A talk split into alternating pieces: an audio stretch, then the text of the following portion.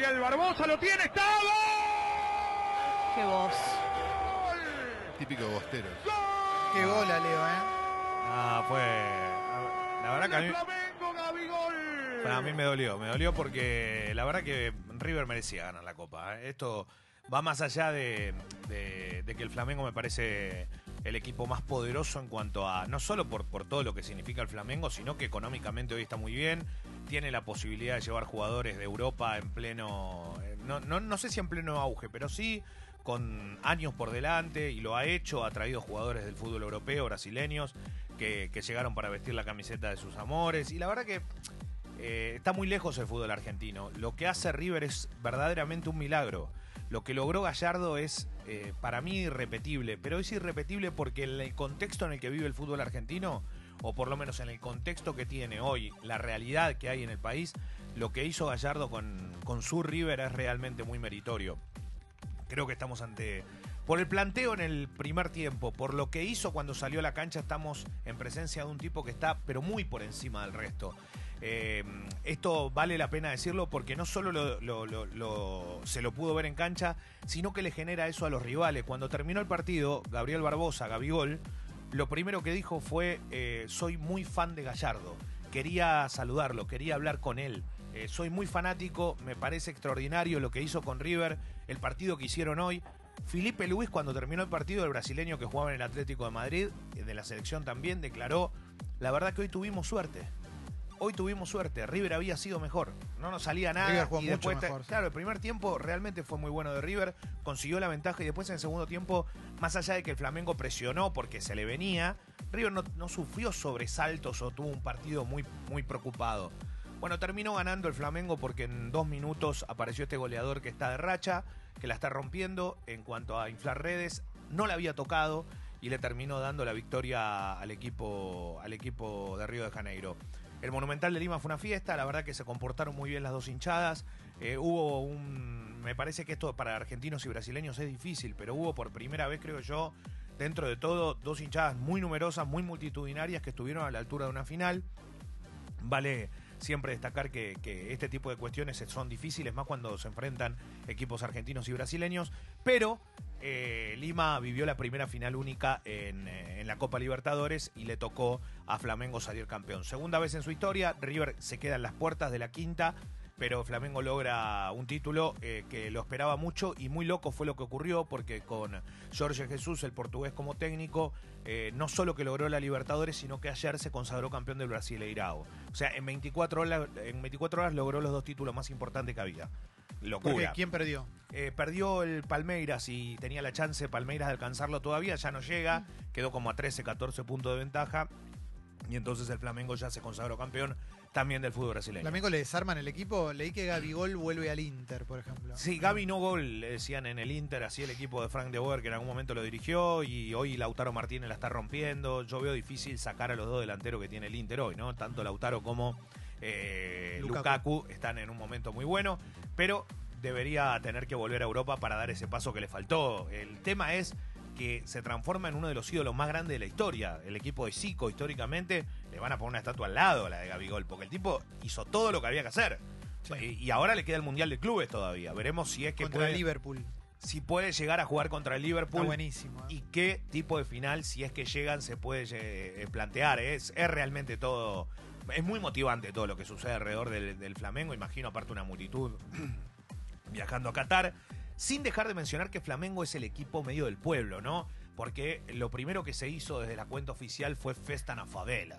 eh, desde todos los lugares, porque se estaba tratando de, de hacerlo un club mucho más elitista. Y la verdad que Flamengo es el multitudinario. Sí, es como el popular, Corinthians. claro. Son los dos clubes que arrastran la mayor cantidad de gente y la verdad que tienen los lugares más marginados también de Brasil donde está su, su público. Eh, por eso me parece que está buenísimo ver lo que se vivió la fiesta en Río de Janeiro ayer cuando llegó con la copa el conjunto brasileño. Em, cosas a futuro. Gallardo sigue o no sigue, sí, creo que va a seguir. Y hasta junio River lo va a tener como técnico. Después veremos cuál será la decisión de Gallardo con respecto a su futuro y para dónde va Gallardo, qué es lo que hace o si continúa. La verdad que da la sensación que está para dar otro salto. Lo ves en Europa. Yo lo veo en un club de elite.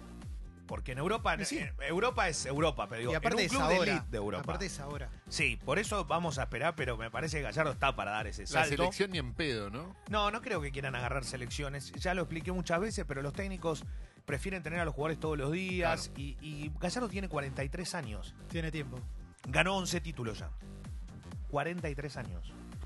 Habla de una de una carrera que muy pocos en el mundo han logrado hacer. O sea, uno Guardiola.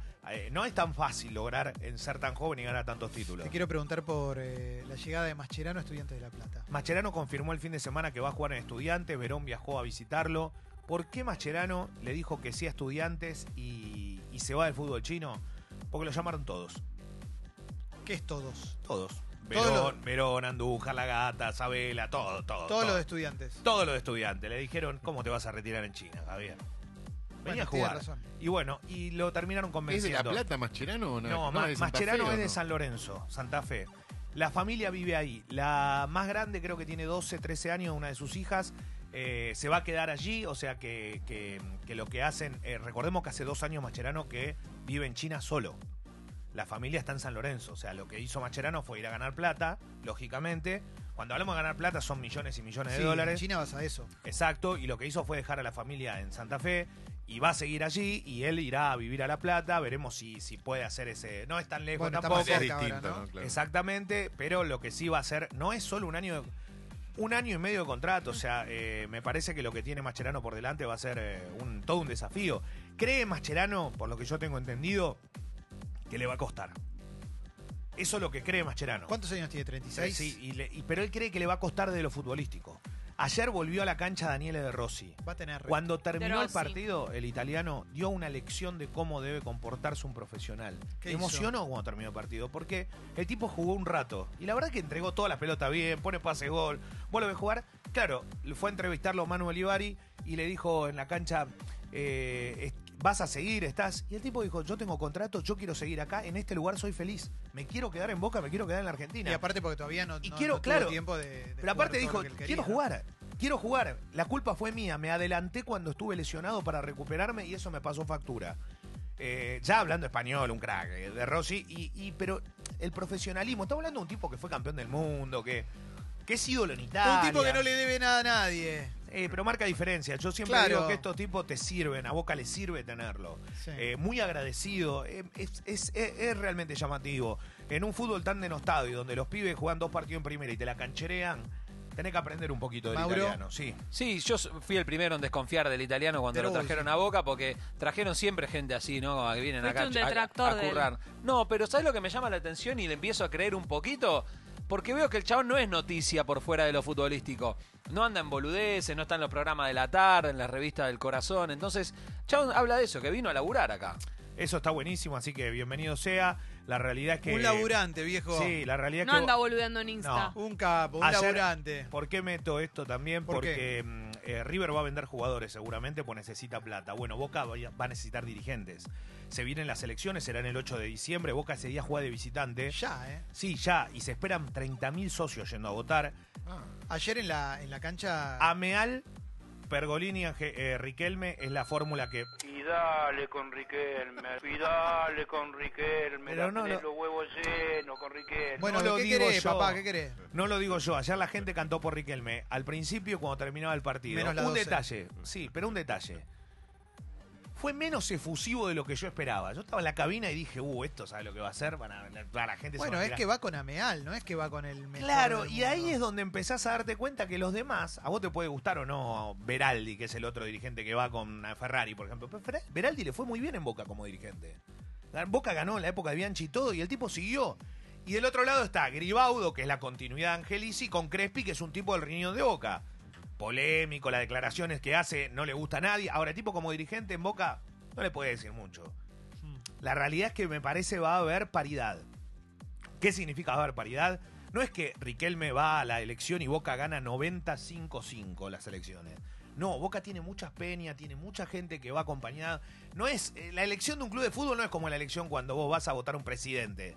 Mucha gente va, va con lo- va con un bloque eh, armado con respecto a un dirigente al cual acompañan desde hace mucho tiempo. Claro. Eh, y ahora hay tres que se presentan. en, en las, en las elecciones de Boca. Así que veremos cómo se da esta situación. Yo creo que lleva las de ganar. Riquelme por su imagen, por la figura que es, y él dijo que se va a hacer cargo del fútbol. Veremos qué decisión toma. Alfaro seguramente no siga. Qué, qué decisión toma con respecto a qué jugadores van a llegar, si es que le toca estar, y quién va a ser el técnico principalmente. Eh, cortito, con esto cierro, porque obviamente la Copa Libertadores llevó casi toda la atención del fin de semana. Hubo Superliga. Ayer hicieron un partidazo a la noche. Talleres y Racing empataron 3 a 3. Eh, San Lorenzo con mucho bichito. No sé si vieron el partido en imágenes de televisión, pero se le metían los bichos adelante a la cámara. Ay, no. Mirá. Y era Ay, un no. fue un partido imposible. No, sé, vos veías el encuentro en Tucumán y psh, La venganza pasaba. de Argentinos Es una cosa de loco. Así que Yo ya Tal me convertí, un cocodrilo soy. Boca líder. eh, ayer Banfield le ganó a Vélez 1 a 0. Sigue la buena senda Banfield que venía a derrotar a Lanús. Ayer eh, derrotó al Fortín. Y también, obviamente, lo que se espera es la definición de cuándo va a ser la final de la Copa Argentina. Se había hablado el 4 de diciembre en Mendoza. Puede que sea el 11 de diciembre o 12 de diciembre y que no sea en Mendoza. Pero yo creo que va a terminar siendo ahí. Igual se está definiendo por estas horas. Juega River contra Central Córdoba de Santiago con un detalle. Si los santiagueños veían a River ganar, iban a la Libertadores. River perdió la final y ahora Central Córdoba tiene que ganarle a River para llegar a Libertadores y River si gana se mete por ese lado, habilita un lugar en el campeonato. Es eh, bastante confuso muchas veces, pero así está la cuestión. En Europa, lo mejor del fin de semana, el gol de Lautaro Martínez, golazo, y el doblete de Higuaín, que la rompió uno de Dybala, sigue haciendo goles Higuaín. Y sí es un jugadorazo. Eh, se habla de la salida de Ronaldo, mirá lo que te digo, de la Juventus. Ronaldo. Porque quieren recuperar a Pogba y traer a otro más y lo entregarían. entregarían a Ronaldo y lo que está claro es que Higuaín y Dybala se potencian para seguir siendo la dupla atacante de, de la Juventus. Espectacular. Así estamos. Eh, Gracias, tengo mucha Leo. información. En un rato hablamos de otras cosas. Por favor. Gracias.